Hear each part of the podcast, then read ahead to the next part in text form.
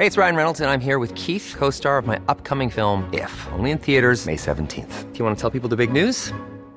All right, I'll do it. Sign up now and you'll get unlimited for $15 a month in six months of Paramount Plus Essential Plan on us. Mintmobile.com slash switch. Upfront payment of $45 equivalent to $15 per month. Unlimited over 40 gigabytes per month. Face lower speeds. Videos at 480p. Active Mint customers by 531.24 get six months of Paramount Plus Essential Plan. Auto renews after six months. Offer ends May 31st, 2024. Separate Paramount Plus registration required. Terms and conditions apply if rated PG.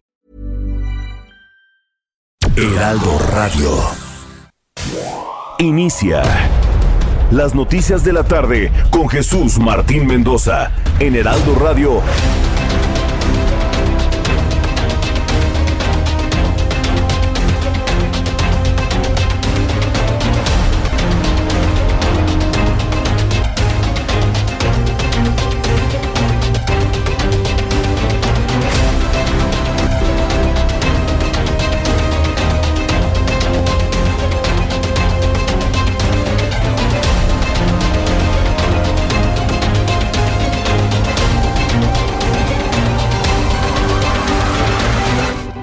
Las 6 de la tarde en punto, hora del centro de la República Mexicana. Bienvenidos, muy buenas tardes. Iniciamos el Heraldo Radio correspondiente a este jueves 4 de noviembre. Sí, hoy es 4 de noviembre del año 2021.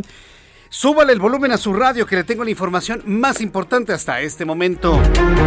Yo soy Jesús Martín Mendoza y les saludo a nombre de este gran equipo de profesionales de la información con lo más destacado que ha ocurrido hasta este momento. En primer lugar, Enfrentamientos en playa de Puerto Morelos, en el estado de Quintana Roo, ha dejado dos personas fallecidas. Le informaba en el Heraldo Televisión a la finalización de nuestro programa sobre este hecho que parecía de película.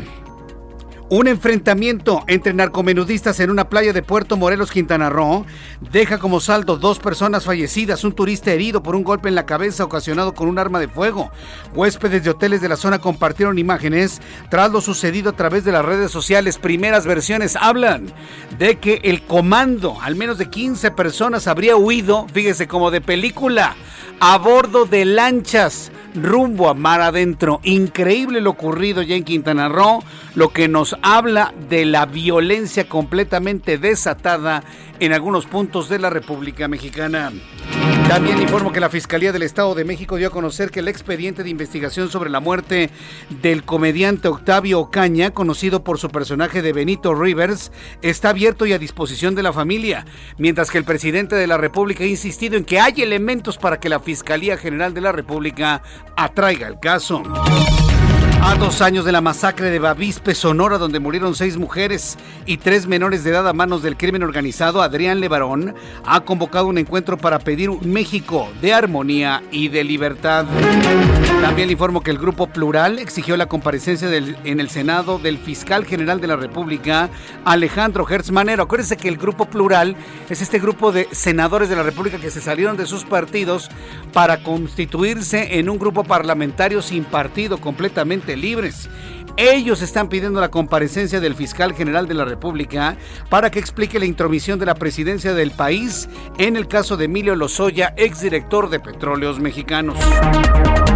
Le informó en este resumen de noticias que la jefa de gobierno Claudia Sheinbaum informó que apoyará los locatorios por el incendio que ocurrió esta mañana en el mercado de Sonora. Sí, otra vez el mercado de Sonora se quema, el cual consumió por lo menos 10 puestos un fuego que habría iniciado en la zona de comida. La Agencia Reguladora de Medicamentos del Reino Unido aprobó el uso del primer fármaco para combatir el COVID-19 en forma de pastilla. Se trata, eh, este comprimido, que se va a utilizar como método terapéutico para quienes ya tienen COVID-19. Se trata de un nuevo antiviral que recibe el nombre, ya lo conoce usted, Molnupiravir Molnupiravir que ha reportado tener un 50% de efectividad para evitar enfermedad grave por COVID-19. Vamos con nuestros compañeros reporteros urbanos, periodistas especializados en información de ciudad. Alan Rodríguez, me da mucho gusto saludarte. Bienvenido, muy buenas tardes. Hola, ¿qué tal Jesús Martín? Amigos, muy buenas tardes. Nos encontramos en estos momentos frente al mercado de Sonora en la avenida Fray Servando, muy cerca del cruce con Calzada de la Viga. En este punto ya tenemos en estos momentos presencia de personal de la Fiscalía General de Justicia de la Ciudad de México, quienes están llevando a cabo las indagatorias para determinar cuáles fueron las causas que provocaron este incendio que se suscitó el día de hoy muy cerca de las 11 de la mañana. Por este motivo, la circulación se encuentra completamente afectada para quienes se desplazan desde la zona de el eje central Lázaro Cárdenas hacia la avenida del Congreso de la Unión. Mucha precaución para todos nuestros amigos e invitarlos a evitar la zona. Muchas gracias, Alan. Continuamos al pendiente, buenas tardes. Continuamos al pendiente, buenas tardes a nuestro compañero Alan Rodríguez. Javier Ruiz, me da mucho gusto saludarte, bienvenido, muy buenas tardes. ¿En dónde te ubicas? El, gusto es mío, Jesús Martín, excelente tarde, recorriendo la zona centro de la Ciudad de México, en específico la zona del Paseo de la Reforma, donde vamos a encontrar ya avance complicado, al menos para quien se desplaza de la zona del circuito interior y esto para llegar a la columna del Ángel de la Independencia, más adelante también para llegar al entronque con la avenida de los insurgentes. El sentido opuesto, el avance es mucho más aceptable. Bien, pues esto es lo que nos está informando Javier Ruiz. Vamos mientras tanto con nuestro compañero Mario Miranda en otro punto del Valle de México. Adelante, Mario. ¿Qué tal, Jesús Martín? Buenas tardes. Para informarte que la avenida Revolución de San Antonio Benjamín Franklin encontrará vialidad aceptable. Patriotismo presenta buen avance de Tacubaya al eje 5. Llegando a la zona mensual encontraremos complicaciones en la vialidad debido a la entrada y salida de camiones de transporte público del paradero de Piscuar al transitar y al transitar de los peatones en esta zona. El anillo periférico de Molinos a San Jerónimo presenta carga vehicular. En el sentido opuesto hacia la zona norte encontraremos vialidad aceptable. Pues Martín, seguimos pendientes. Muchas gracias por esta información, Mario Miranda. Buenas tardes. Javier Ruiz, continuamos con tu informe. ¿En dónde te ubicas, nos decías? Gracias, Jesús Martín. Les informamos que en el Paseo de la Reforma, donde encontramos ya problemas viales para transitar, al menos para quien transita de la zona del circuito interior y esto en dirección hacia el entronque con la avenida de los insurgentes. El sentido opuesto les mencionaba y también tenemos algunos rezagos llegando a Mariano Escobedo y más adelante también llegando al entronque con el anillo periférico. En lo que corresponde al eje de exponente de la avenida Monterrey con asentamientos, una vez que se deja atrás el eje 3 sur, la avenida Baja California y para llegar hacia Chapultepec o bien para llegar hacia el Ángel de la Independencia y mencionar Jesús Martín que en estos momentos pues están llegando ya la familia Levarón al Monumento a la Revolución. En las próximas horas pues estarán realizando una marcha donde pues desafortunadamente asesinaron a su familia y es por ello que este, sin embargo lo más probable es que salgan hacia el zócalo de la ciudad van a hacer antes de ello pues un, eh, una, un monumento justamente en este punto donde colocarán en velas para conmemorar y también para exigir justicia a las autoridades. Momento. Correcto, estaremos muy atentos de toda esta información. Javier Ruiz, volveré con él en unos instantes más. Ya son las 6 de la tarde con 7 minutos, hora del centro de la República Mexicana. Bien, pues hoy es el 4 de noviembre. ¿Qué sucedía en México, el mundo y la historia? Abra Marreola. Amigos, bienvenidos. Esto es un día como hoy en la. ¿En la. ¿En la qué? ¿En la historia? ¿Ah, sí? 4 de noviembre. 1571. En México, la Iglesia Católica crea la Santa Inquisición. 1869. En los Estados Unidos se publica el primer número de la revista Nature. 1899. En Alemania, Sigmund Freud publica La interpretación de los sueños. 2001. En Londres, allá en el Reino Unido, se estrena la película Harry Potter y la piedra filosofal. Además, hoy es el Día Mundial de la UNESCO. Amigos, esto fue un día como hoy en la historia. Muchas gracias a mi compañero Abraham Arreola por estas efemérides del día de hoy, 4 de noviembre. Quiero saludar con mucho afecto, quiero saludar con mucho afecto a Carolina Arbizu, es nuestra radio escucha todos los días, que hoy está cumpliendo años, es su cumpleaños. Entonces, pues desde aquí le enviamos un fuerte abrazo, un gran saludo. Gracias por estar siempre presente en nuestro programa de noticias a Carolina Arbizu, que hoy está cumpliendo años. Muchas felicidades, que comas mucho pastel y también para todas las personas que están celebrando algo importante el día de hoy, por supuesto. Bien, vamos a revisar rápidamente las condiciones meteorológicas para las próximas horas. El Servicio Meteorológico Nacional que depende de la Comisión Nacional del Agua, nos informa sobre las condiciones que habrán de prevalecer en cuanto a pronóstico del tiempo para las siguientes horas. El Servicio Meteorológico Nacional, bueno, pues está dando cuenta de cómo está transitando un frente frío sobre el centro del país. ¿A poco no tiene frío? Está haciendo un frío tremendo en la capital de la República. Yo estaba caminando hace rato por las calles cuando venía para acá y bueno, pues está haciendo frío, bastante frío mucho frío. Y bueno, pues este, ¿qué es lo que está ocurriendo? Bueno, pues tenemos, según el Servicio Meteorológico Nacional, un sistema un, frente frío que ha alcanzado el centro del país. Con base en lo que nos informa el frente frío número 7 y una masa de aire asociada y canales de baja presión estarían provocando esta baja de temperatura en todo el territorio nacional.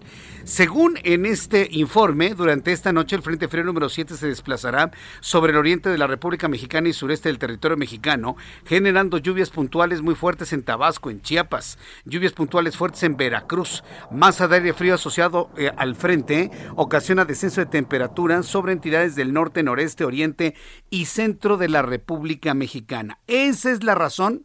Esa es la razón por la cual en estos momentos sentimos mucho frío en la capital del país. Tenemos los efectos del frente frío sobre nosotros. Es más, en estos momentos el termómetro está marcando 17 grados pero la percepción térmica, porque hace un poco de viento, puede ser inclusive de entre 13 y 14 grados para que usted lo tome en cuenta.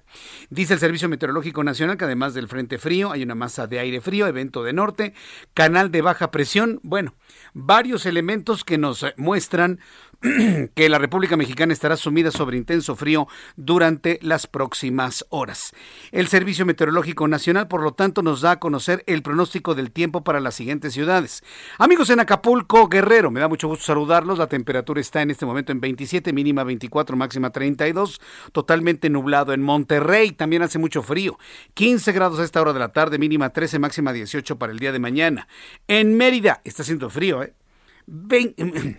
27 grados en Mérida es fresco, es para andar en suéter en Mérida. Y la mínima, imagínense, en Mérida, 19 grados en Mérida. Eso para que vea es invernal completamente y la temperatura máxima en 32 grados.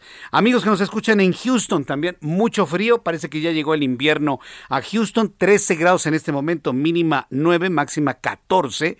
Allí en Houston, luego de que tuvimos una temporada de verano-otoño, con temperaturas superiores a los 32 grados, ahora tienen 14 grados a esta hora de la tarde. En Oaxaca, temperatura mínima 9, máxima 27, en este momento 20, en Colima mínima 19, máxima 30, en este momento 25, y aquí en la capital de la República, como les decía, 17 grados, con una sensación térmica de 14, mínima 9, máxima 23 grados Celsius.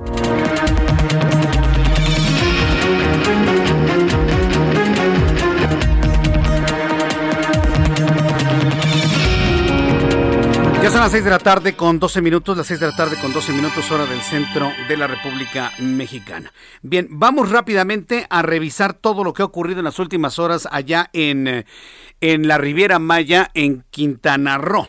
Entramos en contacto directamente con Alejandro Castro, es nuestro corresponsal eh, ubicado en Cancún, Quintana Roo, por cierto, muy cerca de donde se dieron los hechos de la irrupción de este grupo armado, con el saldo que ya hemos informado de dos personas fallecidas.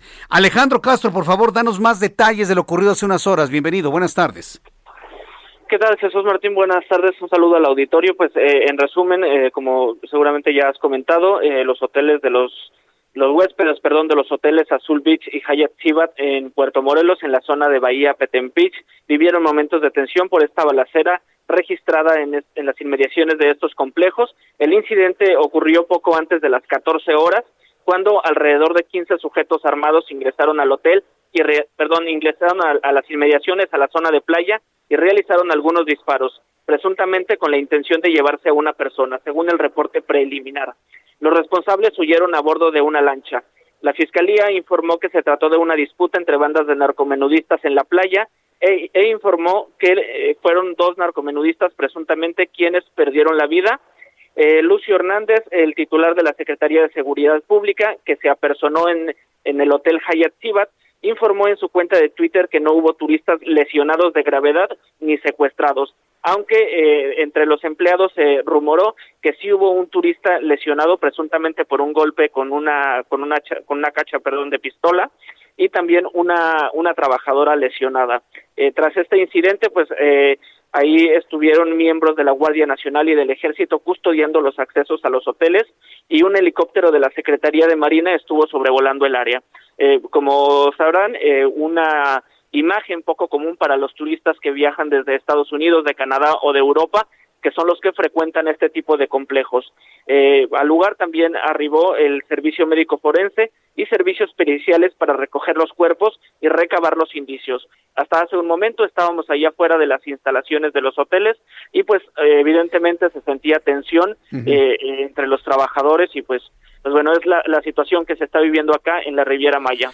Qué barbaridad. Eh, tengo entendido que turistas estadounidenses informaron a la Embajada de los Estados Unidos sobre el momento de violencia y de inseguridad que se vivió. ¿Se ha presentado personal de, de los Estados Unidos en este lugar para salvaguardar la integridad de los ciudadanos estadounidenses o de otras partes del mundo? Eh, durante el tiempo que permanecimos afuera de las instalaciones de estos hoteles, eh, se estuvo dando ingreso a algunas camionetas eh, tipo suburban que inferimos que iba personal o personal de altos mandos de la Secretaría de Seguridad Pública, de la Fiscalía, o bien pudo ser también, efectivamente, como bien lo mencionas, de la Embajada. Sin embargo, no tenemos la constatación hasta el momento de que haya llegado hasta estas instalaciones personal de la Embajada estadounidense o de otras embajadas. Vaya, pues qué, qué caso tan sorprendente. Y lo verdad me, sorprende esto de que hayan llegado en una lancha, se hayan ido en una lancha, pero, está confirmado. ¿Se llevaron a alguien o no se llevaron a nadie? ¿Qué se sabe sobre eso? Hasta el momento no hay información oficial exacta. Eh, la fiscalía solamente rumor, eh, perdón, solamente informó que se trató de una disputa entre narcomenudistas y fue muy enfática en decir que no había turistas lesionados. Sin embargo, pues esta es la primera vez que ocurre un incidente de este tipo dentro de un hotel o en las inmediaciones de un hotel. Ah. Digamos, la primera vez que se da con esta proximidad hacia los turistas que fueron resguardados además pues en los sótanos o en las áreas eh, en las áreas, digamos, a las que no se les da acceso normalmente. Qué barbaridad. Ya, ya, me imagino que en este momento muchos turistas han de haber cancelado sus estancias en estos hoteles, que, que entiendo es el Hyatt Siva Rivera Cancún en Puerto Morelos y entiendo que es el Azul, Azul Beach, ¿verdad? Azul, Hyatt Cibat Riviera Maya, eh, que está ubicado en Puerto Morelos, y también Azul Beach. Entiendo que están juntos, ¿no? Los hoteles, están pegados. Sí, exacto, están, comparten la playa y las entradas también, los accesos están prácticamente juntos. Y hoy les tocó compartir la violencia. Bueno, pues eh, Alejandro Castro, yo te agradezco toda la información desde Cancún, Quintana Roo. Cualquier novedad nos volvemos a poner en contacto contigo. Muchas gracias. Claro que sí. Un saludo al auditorio. Ah, un saludo, que te vaya muy bien. Alejandro Castro, corresponsal en Cancún. Esto que sucede muy cerca, en Puerto Morelos. ¿eh? Puerto, si usted va de Cancún rumbo a Playa del Carmen, eh, se encuentra Puerto Morelos mucho antes. Es decir, entre Playa del Carmen y Cancún es donde se encuentran estos dos hoteles que fueron el escenario de estos momentos de angustia, en el momento que se detonaban las armas de fuego, narcomenudistas, disputándose el vender su su producto, su droga, su basura, como quiera llamarlos, en las playas federales frente a estos hoteles. No, no, no, de, de, verdaderamente increíble, ¿no? E, en unos instantes voy a tener comunicación, un poco más adelante voy a tener comunicación con Oscar Montes de Oca, quien es el fiscal general de Quintana Roo, para conocer más detalles de cómo van las líneas de investigación sobre los hechos ocurridos en estos hoteles. Estábamos en el Heraldo Televisión cuando esto sucedió y en el momento que ocurría y nos mandaban las imágenes desde, desde Puerto Morelos, se lo transmitíamos en nuestro programa de noticias en televisión. Entonces, en unos instantes estaré en contacto con el fiscal de Quintana Roo para que nos dé más datos sobre los hechos de esta tarde. El reloj marca las 6 de la tarde con 18 minutos hora del centro de la República Mexicana. Debido a que acusan que continúa el desabasto de medicamentos para niños que padecen cáncer, o sea, este problema no se ha solucionado. Por más que le digan que no, que somos como Dinamarca, pues no, no somos como Dinamarca, estamos más cerca de estar como países, eh, pues vamos a llamarlo emergentes, ¿no? Para que luego no digan que se escucha peyorativo decirles del tercer mundo. Somos un país del tercer mundo. Le decían en vías de desarrollo, ahora les llaman emergentes. Pero así llevamos 50 años. De estar en las vías de desarrollo. Por cierto, le invito para que lea mi columna mañana en la página web del Heraldo de México. Le invito para que lea mi columna el día de mañana, que se llama un, eh, este, un competidor discreto. Y ese competidor discreto en el mundo de las vacunas es la India o India. Bueno, pues India era un país mucho más pobre que México en la década de los 70. Hoy, bueno, sigue con problemas de pobreza, sigue con problema extrema, tiene áreas la India con muchísima hambruna, todavía, definitivamente. Pero es un país que tiene una industria farmacéutica que ya la quisiéramos, tiene 19 laboratorios de fabricación de vacunas, es la principal potencia en el mundo de software, tiene a los mejores matemáticos del mundo, tiene un programa espacial exitoso que va a llevar naves a la Luna y al planeta Marte, tiene un programa armamentístico con capacidad nuclear. Nos rebasaron por la derecha, por la izquierda, por arriba y hasta por abajo. La verdad ha sido sorprendente. Entonces, hablando de, de ello, pues para que vea lo que son los países del tercer mundo, ¿no? Los que se quedan estancados igualito que en los setentas, ¿no? La India ya nos rebasó por mucho. Le invito para que lea sobre la India mañana en mi columna Ojos, que si ven un jugador discreto, ¿sí? La India, y poco a poquito, ahí va este, compitiendo en el ámbito de las vacunas entre los países más importantes del mundo. Bueno, quiero decir entonces que el asunto del desabasto de medicamentos en países como el nuestro aún se mantiene. Y debido a que acusan que continúe este desabasto, familiares y colectivos advierten de nuevas protestas en México para los próximos días.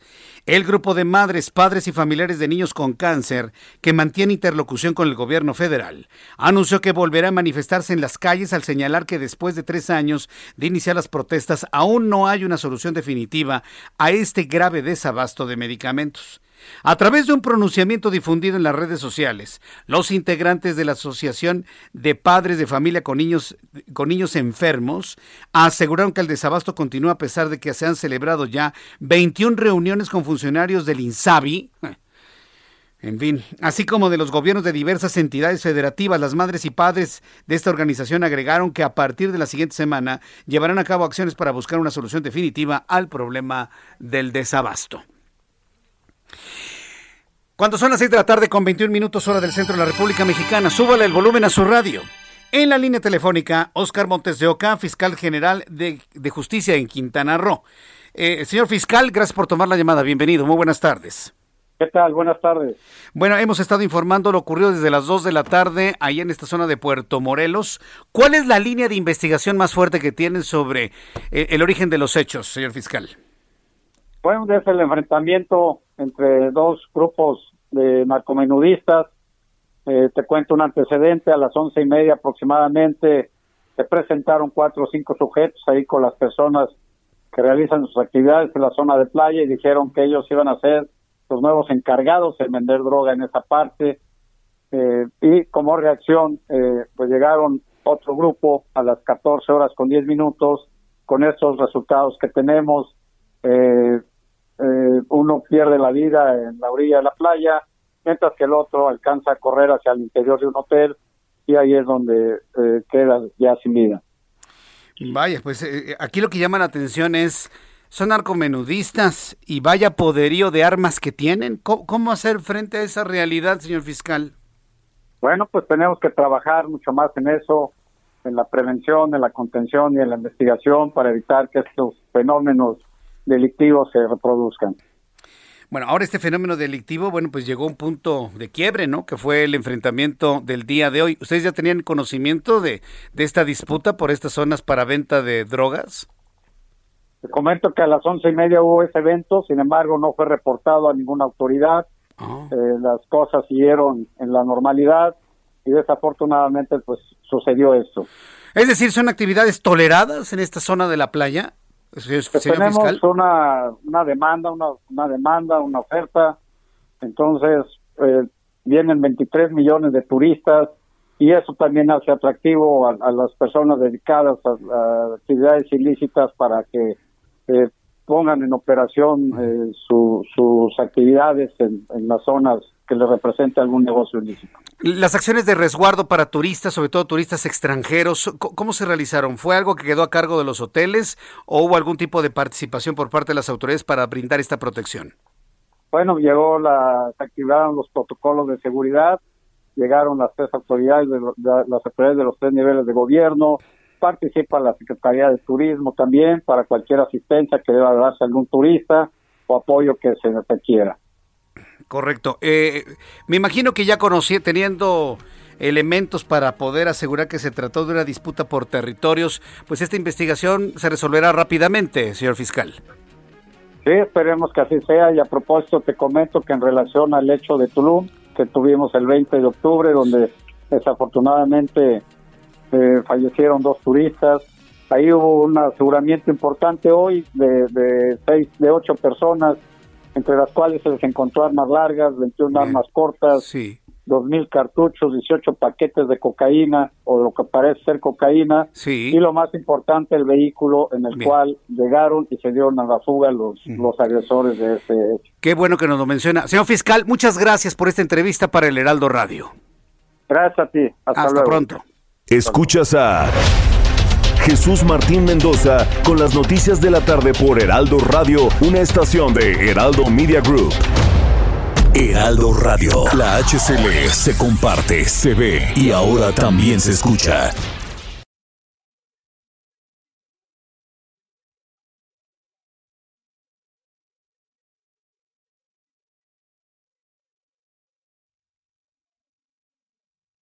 Heraldo Radio. Escucha las noticias de la tarde con Jesús Martín Mendoza. Regresamos. Ya son las 6 de la tarde con 30 minutos hora del centro de la República Mexicana. Muchas gracias a nuestros amigos a través del chat que tenemos en YouTube, en el canal Jesús Martín MX, en el canal Jesús Martín MX. Eh, que me hicieron recordar, por cierto, fíjese cómo, cómo es el tiempo, ¿no? De, de, dramático, ¿no?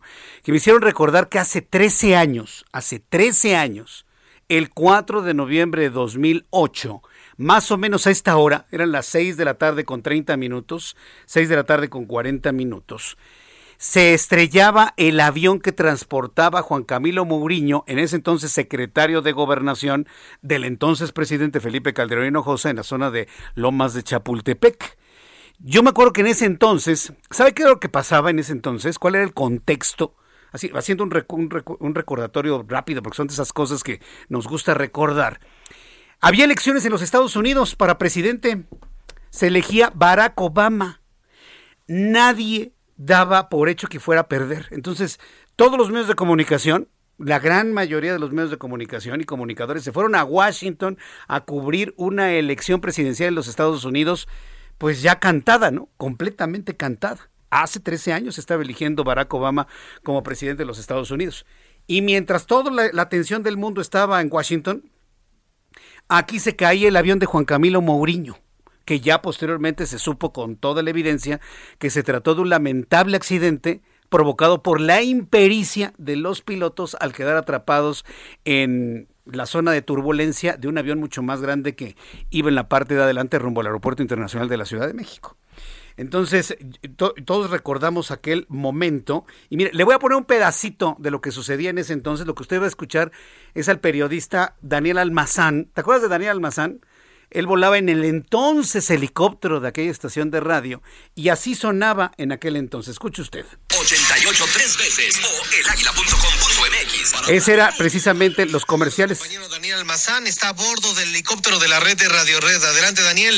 Efectivamente, Jesús Martín, estoy observando una columna de humo. Al parecer, una aeronave se ha ido al suelo. Se ha precipitado en el poniente del Distrito Federal. Lo que están informando todavía Jesús Martín, que es el cruce de periférico y el paseo de la reforma. Lo que estamos observando ya es la columna de humo. Alcanzamos a ver las llamas que están saliendo. Incluso se eh, pudo observar incluso una explosión, Jesús Martín, por lo que ya nos estamos aproximando hasta este perímetro del poniente, la cual observo pues las principales arterias con tránsito prácticamente lento, difícil debido a este accidente, por ejemplo, lo que es periférico, el paseo de la reforma, y ya estamos, ya estamos prácticamente en este punto, Jesús Martín. Sigue habiendo explosiones, sigue saliendo chispas de este punto, la columna totalmente espesa, totalmente gruesa, lo que incluso pues alcanza a, a tapar totalmente las llamas que están saliendo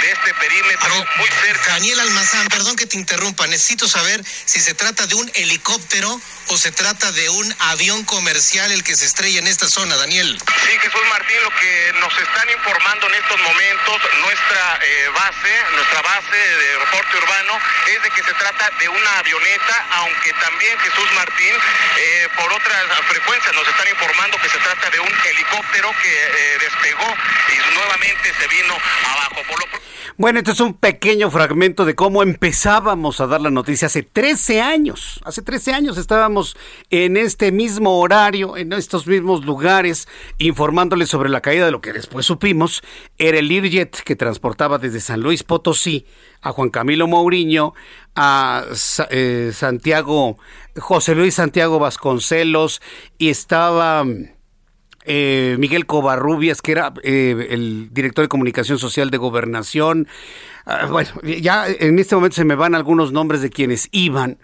Y este, es- la, verdad es que fue impresionante aquello. Pensábamos que era un avión comercial, pensábamos que era un helicóptero, pensábamos todo hasta que poco a poco, conforme fue avanzando aquella transmisión de más de cuatro horas, fuimos conociendo toda la información. Fuimos los primeros en dar a conocer la versión del propio Marcelo Ebrard, que entonces era el jefe de gobierno de la Ciudad de México, eh, confirmando la muerte del entonces secretario de Gobernación. Todavía el día de hoy, 13 años después, hay quienes piensan que el narcotráfico agarró una bazuca y desde las lomas le tiró al avión.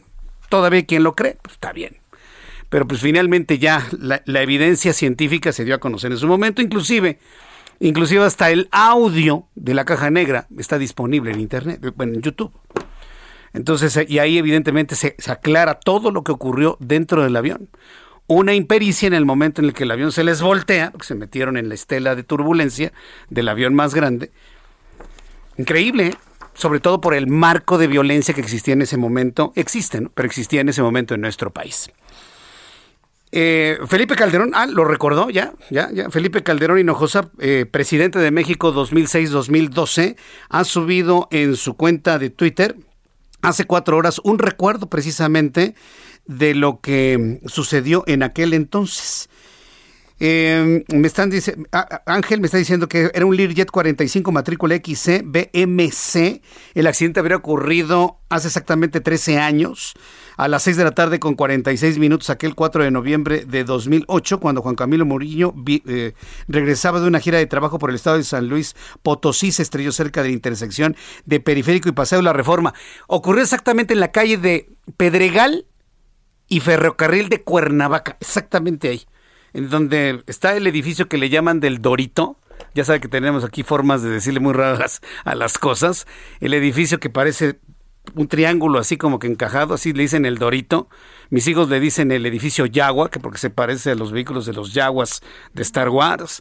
Este, bueno, ahí exactamente, inclusive hay un monumento que recuerda a, a los hombres y mujeres que murieron en ese lugar. Dice Felipe Calderón en su cuenta de Twitter, se cumplen 13 años de la partida de Juan Camilo Mourinho. Un abrazo para todos los que fuimos sus compañeros, amigos y familiares.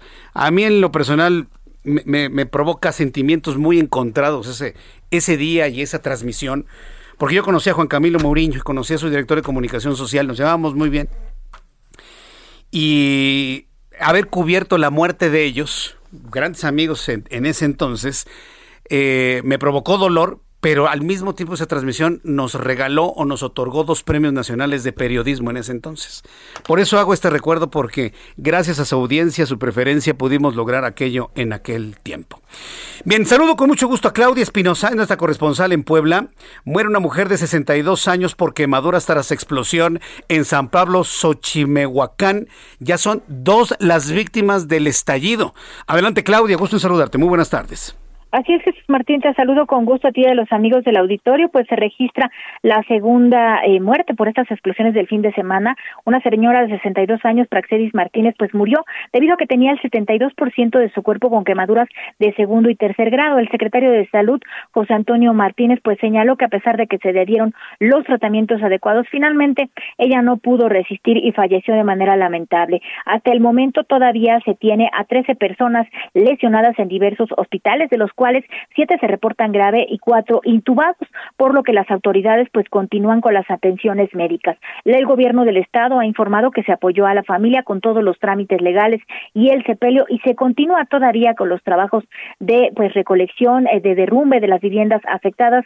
Han sido 68 al final las que quedaron totalmente destruidas y que bueno comenzará ahora el proceso de reconstrucción. Es la información que te tengo desde Puebla. Muchas gracias por la información, Claudia.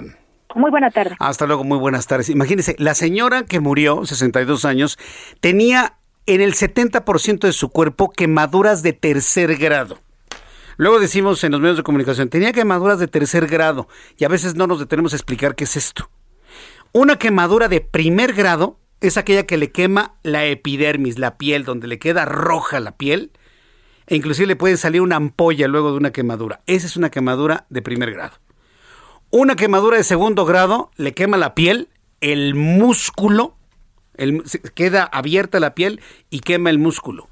Una quemadura de tercer grado le quema la piel, le quema el músculo y le puede destruir el hueso. Ya con eso nos podemos dar una idea de la gravedad de una quemadura de tercer grado. Y si una persona la tenía el 70% de su cuerpo, podrá usted imaginarse los efectos del fuego. Por eso hay que ser muy cuidadosos con los combustibles, nunca confiarse ni con el gas, ni con la electricidad, ni con los químicos. Una recomendación a tiempo. Vamos con nuestro compañero Carlos Navarro, reportero del Heraldo Media Group. Buscan llevar a cabo proceso de transformación del mercado de Sonora, que se quema otra vez el mercado de Sonora. Adelante con la información, Carlos. Muy buenas tardes. Buenas tardes, Jesús Martín. Te saludo con gusto a ti al auditorio y comentarte que tras el incendio que hubo hoy en el mercado de Sonora, las autoridades buscarán, en coordinación con los locatarios, llevar a cabo un proceso de transformación de este punto de comercio. La jefa de gobierno, Claudia Sheinbaum, informó que organizaciones de protección de los animales los han buscado, por los que estarían generando nuevas condiciones y nuevos giros mercantiles. Escuchemos. Eh, sí, vamos a estar muy atentos precisamente de ese audio. Si nos puedes continuar con la información, Carlos. Claro que sí, la mandataria capitalina explicó que habrá apoyo para los locatarios afectados tras el siniestro. Y es que comentarte que hoy en el mercado de Sonora hubo un incendio alrededor de las 10.54 horas. De acuerdo con Protección Civil, hubo, no hubo lesionados tanto personas, locatarios ni animales. En este caso, hubo cinco personas con crisis nerviosas que fueron atendidas por el Escuadrón de Rescate y Urgencias Médicas, así como elementos de la Secretaría de Seguridad Ciudadana. Es un tema importante porque en este centro de comercio, Jesús Martín, hay venta de animales exóticos, también hay venta de gatos, hay venta de perros, hay venta de aves, por lo tanto se estaría buscando generar una transformación para que haya un nuevo eh, nuevos giros mercantiles en este importante punto de comercio que data de varios años aquí en la Ciudad de México. Correcto. Bueno, pues gracias por esta información, Carlos Navarro. Que tengas muy buenas tardes. Hasta luego, buenas tardes. Quiero enviarle un caluroso saludo a nuestros amigos del mercado de Sonora. Sí, nuestra solidaridad, nuestro cariño, nuestro abrazo de manera sincera, lo digo así porque sé que este programa de noticias se escucha en el mercado de Sonora que muchos locatarios tienen sus radios encendidos a esta hora cuando ya los mercaderes recogen prácticamente y hacen el balance de, sus ventas y de sus ganancias todos los días. Eh, nos sentimos impactados sobre todo porque vienen fechas importantes para el mercado de Sonora y esperemos que a través de la Secretaría de Desarrollo Económico, como lo ha informado el gobierno de la Ciudad de México, se le pueda apoyar a los dueños de por lo menos 10 puestos que fueron consumidos por el incendio que ocurrió esta mañana eh, no, registraron, no se registraron personas ni animales heridos y la jefa de gobierno Claudia Sheinbaum dijo que espera que las investigaciones esclarezcan las causas que comenzaron con el incendio. Ya una de las locatarias en el mercado de Sonora, en el Heraldo Televisión, nos confirmaba que se trató de un cortocircuito porque hay un protocolo en el mercado de Sonora en donde no se puede utilizar fuego. No sé si usted lo sabía pero sobre todo para las personas que hacen limpias, que hacen trabajos, que para el amor, que para el dinero, que todo esto, y que requiere de fuego, bueno, lo tienen prohibido. Entonces esta señora nos dice, nosotros ya no usamos fuego. utilizamos otras cosas para hacer nuestras limpias, me dice. Se trató de un cortocircuito en un local donde hacen cerámica y artesanía. Eso fue lo que nos revelaron en el Heraldo Televisión y que de ahí se fue al área de comida y ahí destruyó los 10 puestos del mercado de Sonora. Estaremos muy atentos de más información que se esté generando en torno a ello. En otros asuntos, cuando son las 6 de la tarde con 43 minutos, reforma de la industria eléctrica. Ayer se informaba que quedaba pendiente este asunto para analizarse hasta el mes de abril, 15 de abril del año 2022, prácticamente en la recta final del siguiente periodo ordinario de sesiones. ¿Quién los entiende a los de Morena? ¿Quién los Ahora dicen que no, que ya la van a aprobar, que van a hacer un llamado a un periodo extraordinario de sesiones. Morena en la Cámara de Diputados rechazó estar aplazando la reforma eléctrica del presidente del país por presión de la oposición y de los Estados Unidos. No les gusta que les digan la verdad. Lo aplazaron porque Ken Salazar lo pidió, entre otras cosas. Xochil Gálvez hoy me dijo que no alcanzaban los votos y eso también es real, no alcanzan los votos para aprobarla. Pero el caso es de que Morena adelantó que buscará aprobarla en diciembre próximo o en un periodo extraordinario y que su aval total en el Senado y en 17 congresos sería el 15 de abril. Iván Saldaña, gusto en saludarte, bienvenido, buenas tardes. ¿Cómo estás, Jesús Martín, amigos del auditorio? Efectivamente lo dijo el coordinador de los diputados de Morena, Ignacio Mier, rechazó eso, que están aplazando la discusión de la iniciativa de reforma eléctrica por presiones de la oposición, pero también de los Estados Unidos se adelantó eh, que van a buscar aprobarla en San Lázaro, cuando menos en diciembre o en periodo extraordinario. Sin embargo, sostuvo que esperan que la propuesta de reforma constitucional del presidente Andrés Manuel López Obrador cuente con el aval total del Senado y de al menos 17 congresos por ser reforma constitucional, 17 congresos estatales para abril próximo. El PRI acusó que pues eh, hay fines electorales de Morena por las elecciones estatales de junio y pidió que la discusión sea hasta agosto del 2022. Eh, textualmente, el coordinador de Morena, Ignacio Mier, dijo, por lo menos en la Cámara la estamos la estaremos sacando en diciembre, si no valoraremos un periodo extraordinario. Lo voy a platicar también con el Senado de la República, pero estamos en tiempo. Jesús Martín también dijo que la eh, también eh, comentarles al auditorio que las bancadas de la coalición opositora Va por México, pues se colgaron hoy la medalla como eh, por este aplazo de hasta el 2022 de la reforma eléctrica, porque es un hecho que se va a discutir, que va a culminar hasta el próximo año, cuando menos la estrategia de Morena y lo que se avisó aquí en la Cámara de Diputados, el coordinador del PAN, Jorge Romero, expuso que Morena sacó su abaco y vio que no tiene los números suficientes para aprobarla porque le faltan al menos 57 votos en la Cámara de Diputados para lograr la mayoría calificada. Y pues por ejemplo el coordinador de los diputados perredistas Luis Espinosa Cházaro aseguró que la coalición evitó una discusión fast track en la reforma como quería Morena y Rubén Moreira, coordinador del PRI, acusó que el debate en abril de la reforma electoral podría ayudar a Morena en las elecciones de junio en seis estados, por eso es que ellos piden que sea hasta agosto del 2022 la discusión de esta reforma. Jesús Martín Auditorio. Bien, pues eh, te agradezco toda la información. Muchas gracias, Iván Saldaña. Buenas tardes. Hasta luego, que te vaya muy bien. Bueno, pues esto es lo que se informó. No les, no les gusta absolutamente nada que los contradiga, ¿no? Y, y, lo que hay, y lo que estábamos tuiteando hoy en la mañana, que no sé qué, que este todo el, la tormenta, el huracán Lozoya había dejado como que en interior es una nota muy importante porque no va a salir la reforma eléctrica del presidente de la República en estos en estos días, al menos de aquí a diciembre no va a salir. Y miren cómo me salen los de Morena. Ah, no, la vamos a aprobar porque la vamos a aprobar. Si les alcanzan los votos, señores, porque hasta dentro de Morena hay quienes no están de acuerdo con esa reforma a la industria eléctrica. Y estos son los momentos en los que hay que ser valientes, ¿no? Para tomar las decisiones necesarias y correspondientes, ¿no? Bueno, cuando son las 6 de la tarde con 47 minutos, hora del centro de la República Mexicana. Bueno, uno de los asuntos, fíjese que, que se han comentado mucho ahora que tenemos el ambiente del COVID-19 y el cual le he compartido, acuérdese siempre consultar a su médico. Se trata de tener una salud adecuada. Una salud adecuada nos mantiene un sistema inmunológico lo suficientemente fuerte y activo para combatir no nada más el SARS-CoV-2, sino cualquier virus, cualquier bacteria, cualquier hongo que entre a nuestro cuerpo. definitivamente. Un sistema inmunológico fuerte nos libra de todo tipo de enfermedades. ¿Cómo se obtiene un sistema inmunológico fuerte para combatir las enfermedades que hoy son noticia? Pues alimentándose correctamente alimentándonos correctamente, en función de nuestras edades, por supuesto, ¿no? También eso es importante saberlo. Insisto, consulte siempre a su médico. Quiero informarle que hay una iniciativa, una iniciativa que se llama Iniciativa Nido. ¿Usted conoce la leche Nido? Bueno, se llama Iniciativa Nido Protegiendo su Futuro. Y para hablar sobre eso, sobre el interés que tienen las empresas que fabrican alimentos de primera calidad preocupados precisamente por el bienestar de la familia, el estado de salud. Por eso he invitado el día de hoy a Lourdes Muñoz, que es vicepresidenta de Nestlé Nutrición México. Estimada Lourdes Muñoz, me da mucho gusto saludarla. Bienvenida, muy buenas tardes. Bienvenida al Heraldo Radio. Hola Jesús, muy buenas tardes. Qué gusto estar aquí. Muchas gracias por la invitación. A nosotros también nos da mucho gusto que nuestros amigos de Nestlé estén con nosotros y sobre todo compartiéndonos esta serie de iniciativas que van encaminadas, entiendo, al bienestar de la familia, al correcta, a la correcta salud a través de una correcta alimentación. ¿En qué consiste esta iniciativa Nido, protegiendo su futuro? Lourdes Muñoz. Mira, esta iniciativa, primero vamos a empezar un poquito. Nido es una marca, ¿no? Que básicamente está inspirada en el amor de mamá a los hijos, en este amor que hace que la mamá quiera proteger a los hijos. Esta protección abarca muchas cosas, ¿no?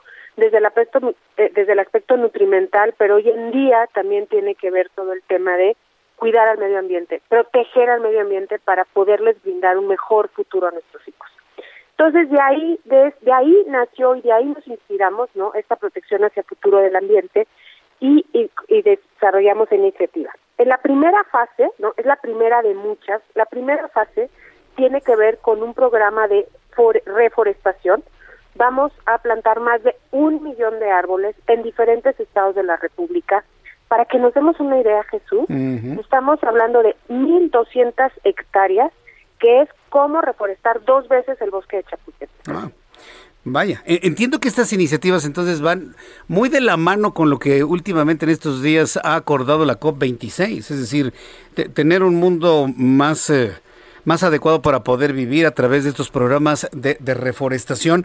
¿Cómo, lo van a lograr? ¿cómo lo van a implementar y cómo se va a llevar una vigilancia para que esto verdaderamente rinda frutos? Claro, mira, en principio el compromiso de la empresa es esto esto está ya pasando, ya lo estamos haciendo. Ah, ya se está haciendo, ok. Ya, esto lo estamos haciendo y el compromiso es obviamente que no sea eh, una vez, ¿no? La idea es que eh, este es un compromiso a mediano largo plazo de la organización. Entonces nosotros el próximo año tendríamos que estar todavía plantando más arbolitos, cuidando las que ya plantamos. Esto lo estamos coordinando, nos, obviamente nosotros no solos, estamos asociados con una sin número de instituciones que nos están ayudando, que son expertos en esto, ¿no? También con gobiernos estatales, con gobiernos municipales, entonces para que esto no solo sea la siembra de árboles, sino asegurarnos que esto pues perdura, ¿no? Eso lo estamos haciendo.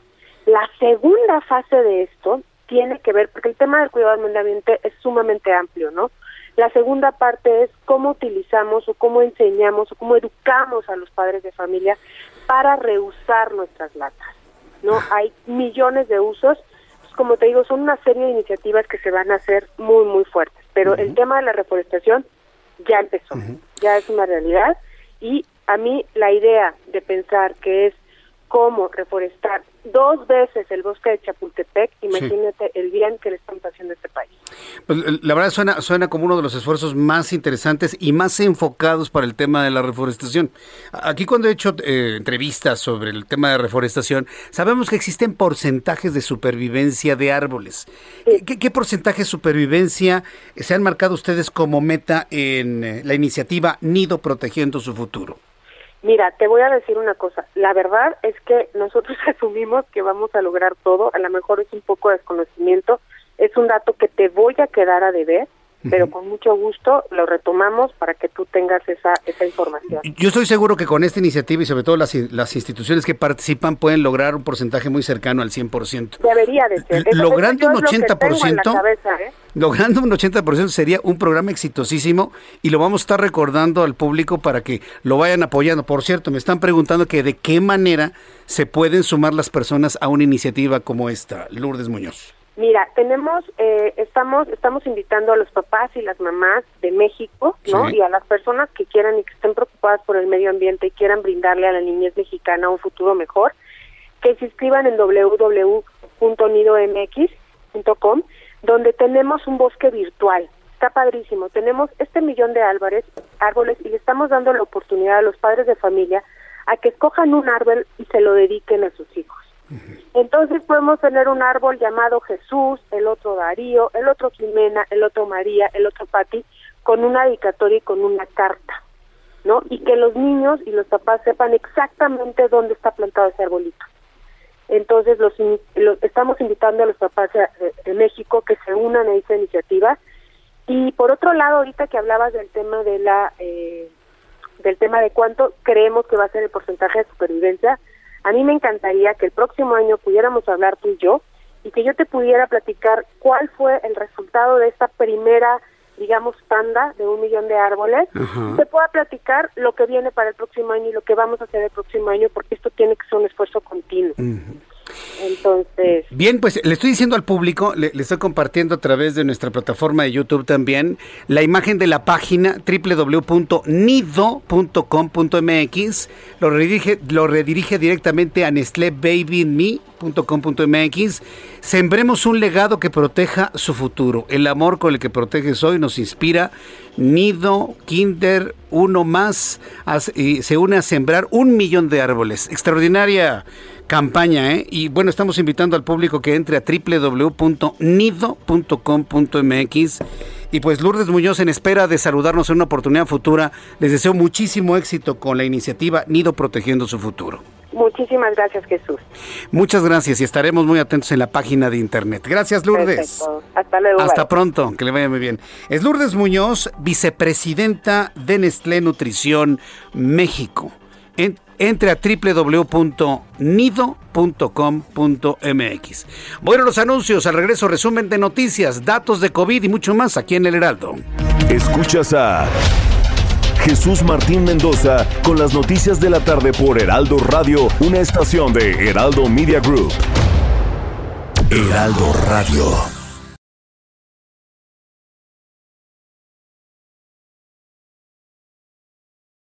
Heraldo Radio. Escucha las noticias de la tarde con Jesús Martín Mendoza. Regresamos.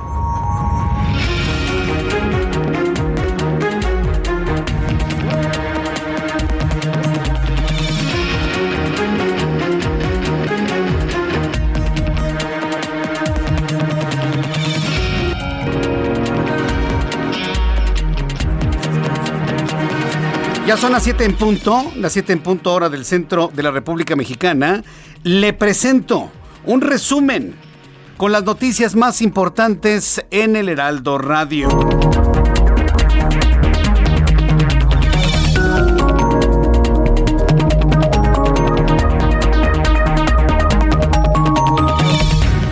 En entrevista con el Heraldo Radio, Óscar Montes de Oca, fiscal general de justicia del estado de Quintana Roo, confirmó a los micrófonos del Heraldo Radio que los hechos ocurridos en la Riviera Maya cerca de Puerto Morelos se suscitaron debido a una disputa por territorios para la venta de drogas.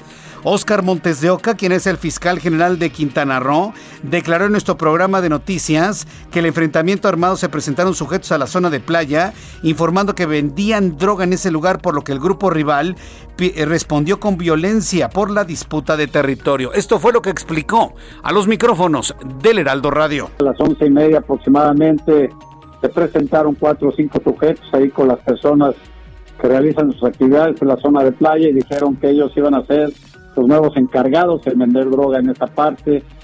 Eh, y como reacción, eh, pues llegaron otro grupo a las 14 horas con 10 minutos con estos resultados que tenemos. Comento que a las once y media hubo ese evento, sin embargo no fue reportado a ninguna autoridad. Eh, las cosas siguieron en la normalidad y desafortunadamente pues sucedió esto. Vienen 23 millones de turistas y eso también hace atractivo a, a las personas dedicadas a, a actividades ilícitas para La caravana migrante que viaja por Chiapas chocó con la Guardia Nacional y agentes del Instituto Nacional de Migración dejando varios heridos y arrestados. El enfrentamiento se produjo hoy a las 8 de la mañana en el tramo carretero que une a las poblaciones de Pijijiapan y Tonalá cuando arribaron vehículos tanto del Instituto Nacional de Migración como de la Guardia Nacional. Puede usted ver imágenes de ese enfrentamiento de ilegales dentro de nuestro territorio nacional en mi cuenta de Twitter, arroba Jesús Martín MX. Autoridades de la Ciudad de México rescataron un total de 35 animales tras el incendio de esta mañana en el mercado de Sonora. Lo anterior fue detallado por Carlos Esquivel Lacroix, quien es el director general de la Agencia de Atención Animal, quien apuntó que los animales se encontraban hambrientos y sedientos. El secretario de Relaciones Exteriores, Marcelo Ebrard, descartó que la reforma eléctrica que se discute actualmente en el Congreso fuera aplazada por una petición directa de los Estados Unidos. Esto tras el anuncio de ayer por parte de las fracciones de Morena, Partido Verde y Partido del Trabajo en la Cámara de Diputados para discutir la reforma hasta abril de 2022. Dijo Marcelo Ebrard que él coincidió con los señalamientos del embajador de Estados Unidos, Ken Salazar, que expresó las serias preocupaciones que existen en su país respecto del que dijo es un asunto crítico para Washington. Le informo que esta tarde se reportó una nueva emboscada contra elementos policíacos del Estado de México, en el cual se informó que hay seis elementos heridos y dos más murieron, esto en el municipio de Tezcaltitlán. A través de un reporte policíaco se dio a conocer que la agresión habría ocurrido en la comunidad de Las Cabañas, cerca de la carretera de Coatepec, Harinas.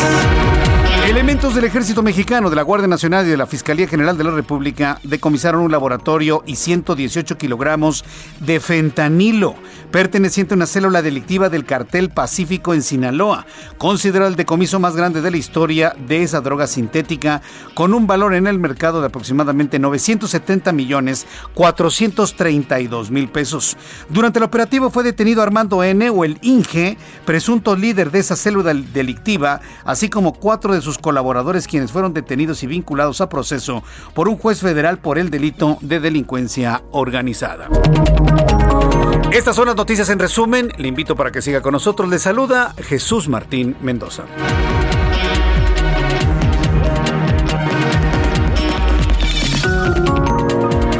Ya son las 7 con 4, las 7 con 4 horas del centro de la República Mexicana. Vamos con nuestros compañeros reporteros urbanos, periodistas especializados en información de ciudad.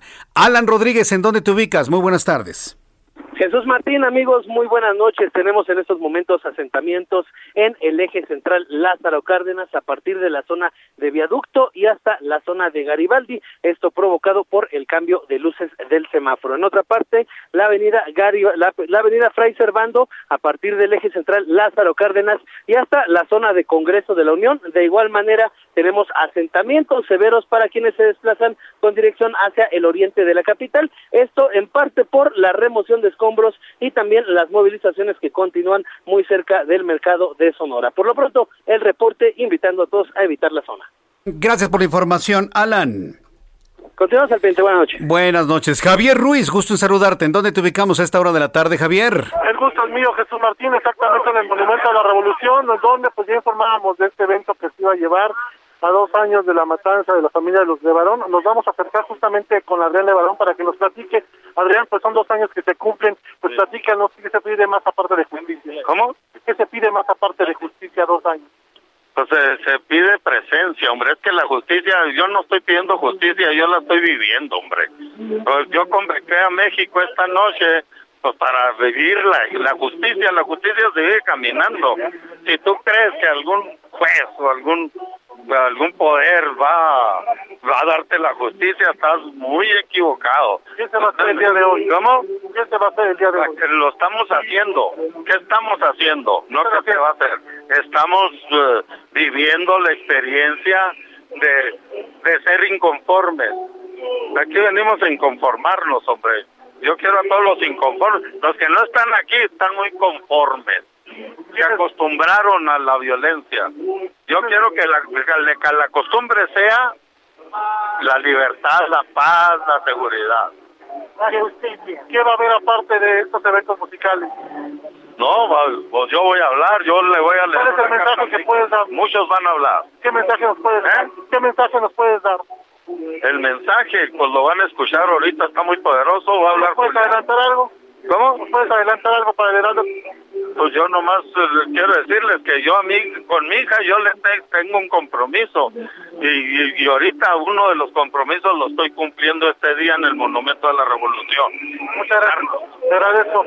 Bueno, Jesús Martín, pues son esas breves palabras que nos acaban de dar, debido a que él es el maestro de ceremonias justamente de este evento que se está llevando aquí en el Monumento a la Revolución. Han colocado algunas eh, pues flores, muchas personas están trayendo velas, donde las estarán colocando justamente en esta explanada. De momento, Jesús Martín, ese reporte que tenemos. Muchas gracias por la información, Javier. Muy oportuna la entrevista al señor Levarón. Gracias, Javier. Estamos atentos, hasta luego. Ahí están nuestros compañeros reporteros en la noticia, en la noticia informándole a usted. Vamos con mi compañero Mario Miranda. ¿En dónde te ubicamos, Mario?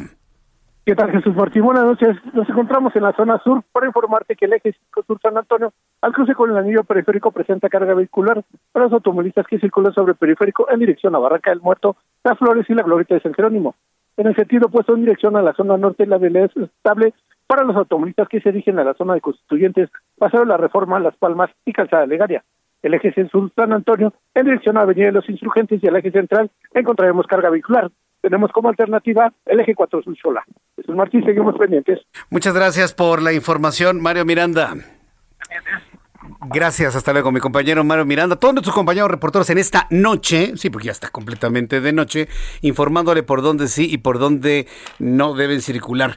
Eh, quiero agradecer a nuestros amigos que me están siguiendo a través de YouTube en el canal Jesús Martín MX. ¿Sabe de qué estoy sorprendido? Ahora que estaba platicando con nuestros buenos amigos de Nestlé, sí, y ahora a propósito de esta iniciativa que se llama Protegiendo su Futuro, Nido, Nido Protegiendo su Futuro.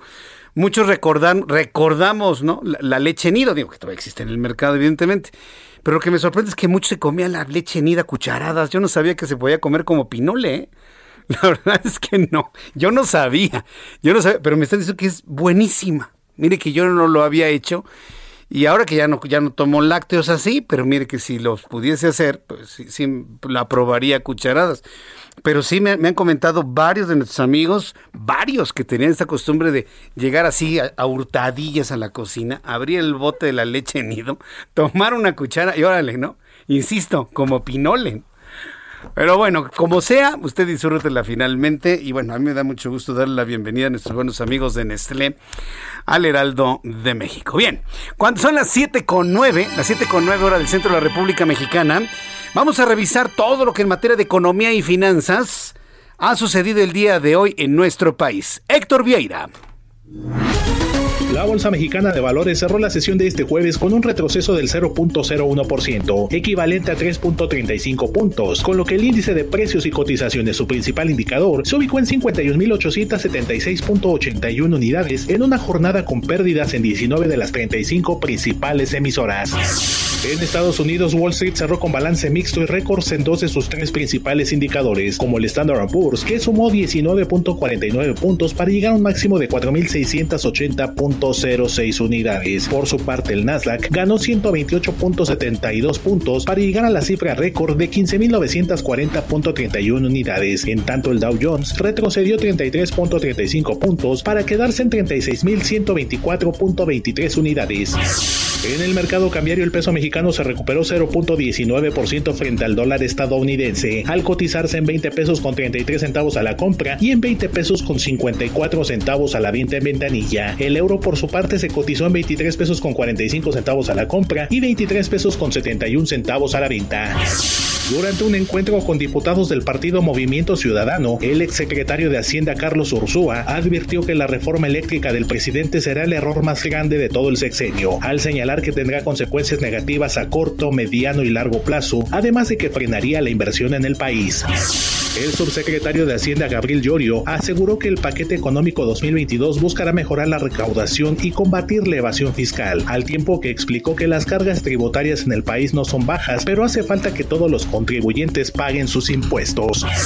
El grupo financiero Monex advirtió que la inflación en el país se ha salido de control y se encamina a una alza histórica que podría alcanzar el 6.5% durante los próximos meses, por lo que dijo, el gran reto del Banco de México será contener su avance, sobre todo el de la subyacente. El Instituto Federal de Telecomunicaciones dio a conocer que la reforma constitucional en materia de telecomunicaciones aprobada en 2013 generó beneficios para la economía mexicana por 4.5 billones de pesos, lo que representa el 64.29% del proyecto de presupuesto de egresos 2022 que considera un gasto de 7 billones de pesos. Informó para las noticias de la tarde Héctor Vieira. Muchas gracias Héctor Vieira por la información de economía y finanzas aquí en el Heraldo Radio. Ya son las 7.12, las 7.12 horas del centro de la República Mexicana. Eh, antes de la siguiente entrevista, rápidamente quiero informarle lo siguiente. Mucha atención, papás. Mucha atención, mamás. Esto que le voy a informar ha sucedido en los Estados Unidos, pero no por el hecho de que haya sucedido en los Estados Unidos, estamos exentos en México. Y esta noticia que le voy a dar a conocer, más que ser un elemento a ser imitado, tiene que ser un elemento para revisar y estar muy alertas, papás. Le quiero informar que la División de Policía de Fostoria en Ohio, la División de Policía en Ohio, Estados Unidos, ha solicitado que los padres de familia revisen los dulces que recibieron sus hijos el pasado 31 de octubre en la noche de Halloween. A ver, la tradición original de Halloween, que nada tiene que ver con Día de Muertos en nuestro país, es la noche del 31 de octubre, no es el 1 de noviembre, señores. Pero bueno, ya, cada, cada, quien escoge el día, ¿no?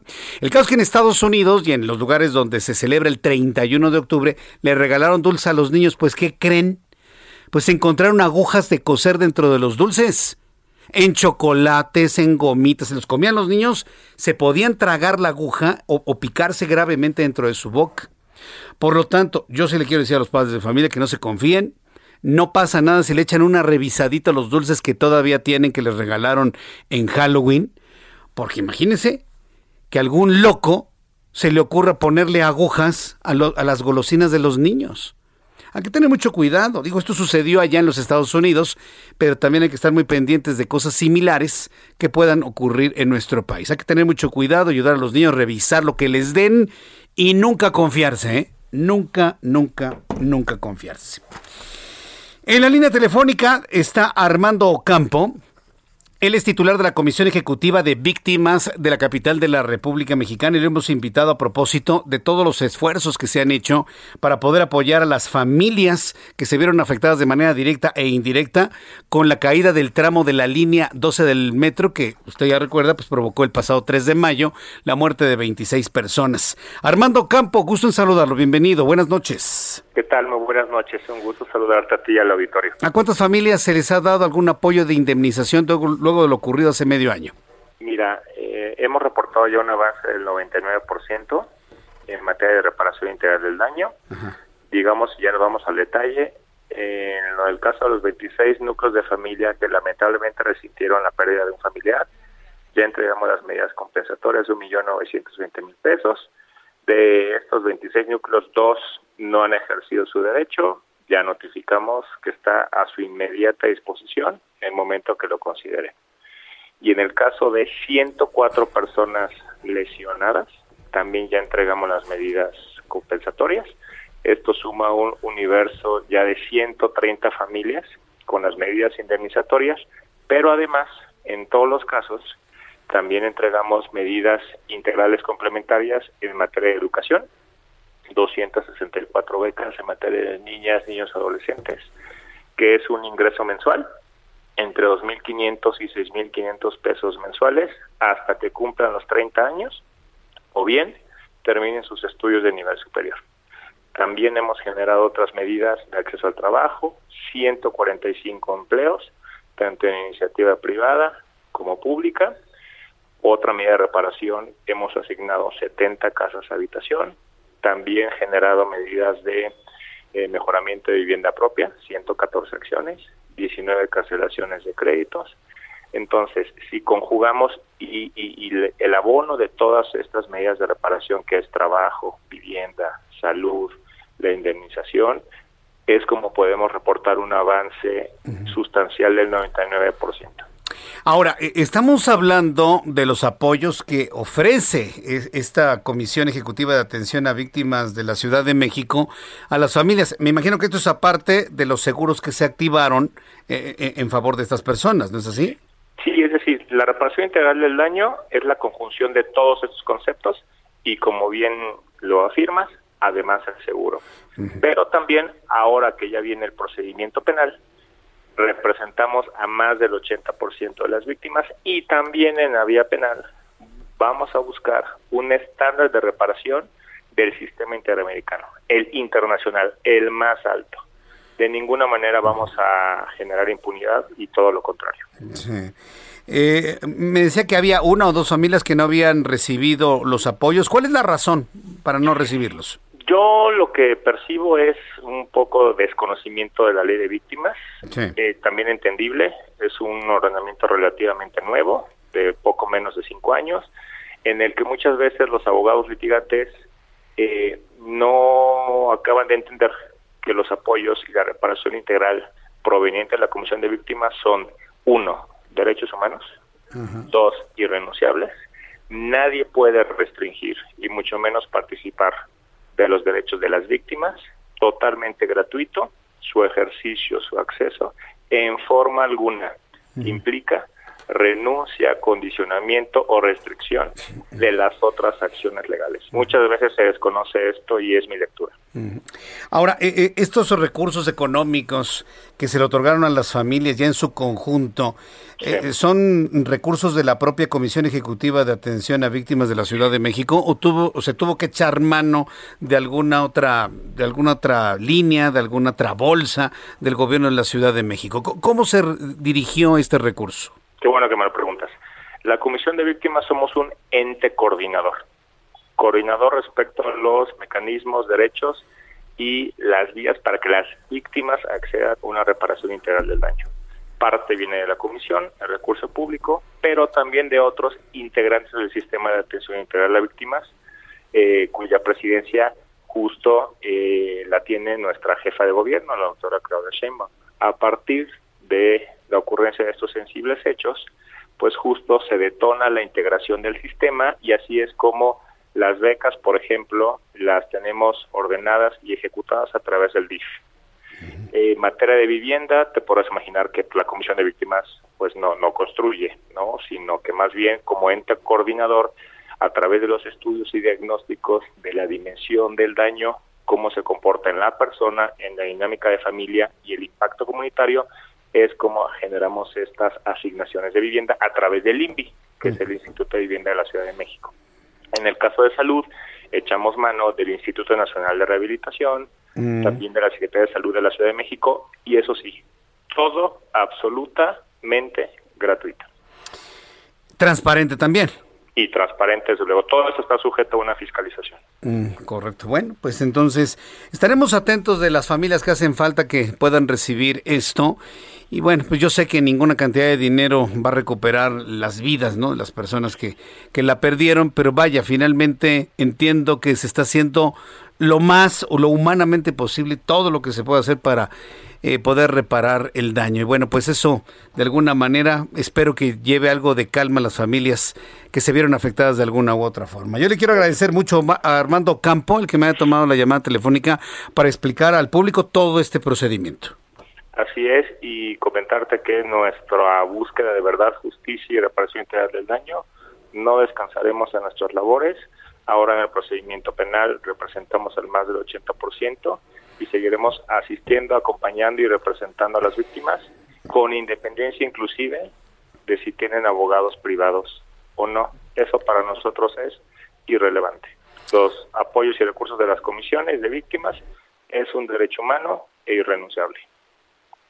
Pues muchas gracias Armando Campo por este tiempo para el auditorio del Heraldo Radio. Muchísimas gracias. Al contrario, servirles. Hasta luego, que le vaya muy bien. Bueno, pues ahí tenemos al responsable de esta Comisión Ejecutiva de Atención a Víctimas de la Ciudad de México como ente coordinador pues bueno, se tomaron los recursos económicos de estas entidades para poder apoyar a las familias de las personas que murieron y de las personas que resultaron lesionadas. Son las 7.21, las 7.21 del centro de la República Mexicana. No quiero dejar pasar la siguiente información sobre el nuevo eh, antiviral eh, específico a SARS-CoV-2 o coronavirus.